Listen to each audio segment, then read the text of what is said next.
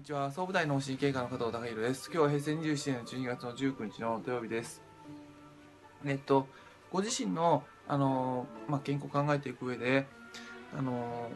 まあかなり障害になるっていうか壁になってきているのが、えー、ご自身のその依存的になってしまっている習慣っていうのはあのなかなか変えられない部分があると思います。まあ、例えば喫煙の習慣だったり、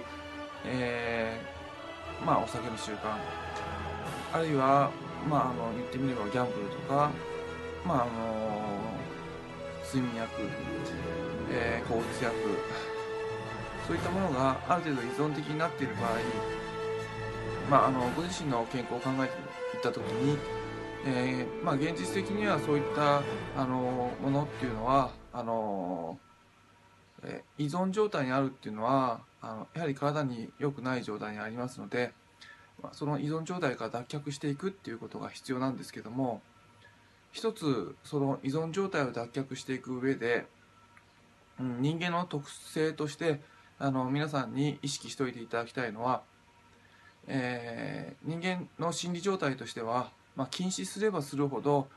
えー、その反動があの気持ちの反動が強くなるっていうことをあのまあ、意識していいただきたいなと思います。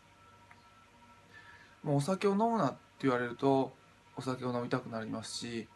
タバコをいろんなところで吸うなって言われると、まあ、タバコを、まあ、吸いたくなる。うん。えー、やっぱりそのまあ子供に何かいろいろ叱りつける時もそうですけどもあれするなこれするなって言われるとむしろそれがしたくなってしまうっていうような人間の反対の心理状態っていうのがあって、まあ、そうやって言われなければ意識しなかったことでも逆にそういうことをあの絶対、えー、そういうことしちゃダメですよって言われるとなんかそういうことをすごく意識してしまって、まあ、しちゃったりする。えーまあその美術館で、えー、絶対こう手を触れてはいけませんよって言われると、えー、まあひどく、まあその修学旅行とかで、あの、いろいろ注意すると、やはり罰則があれば、ある程度皆さん守れますけども、えー、ないような、そんなに厳しくないような美術館で、えー、そういうこと言われると、ちょっとやっぱり、あの、触りたい心理にか、あの、駆られてしまうっていうのが、あの、実情じゃないでしょうか。人間の、まあ、気持ちっていうのはやはりその禁止するとあの逆に、え、したくなってしまうそれを反動でむしろ強くしたよあの禁止を、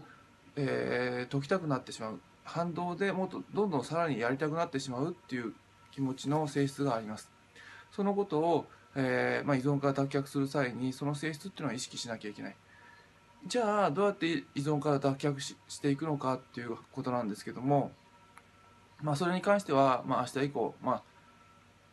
僕なりの、あのー、見解っていうかやり方を今の時点での、あのー、気持ちを、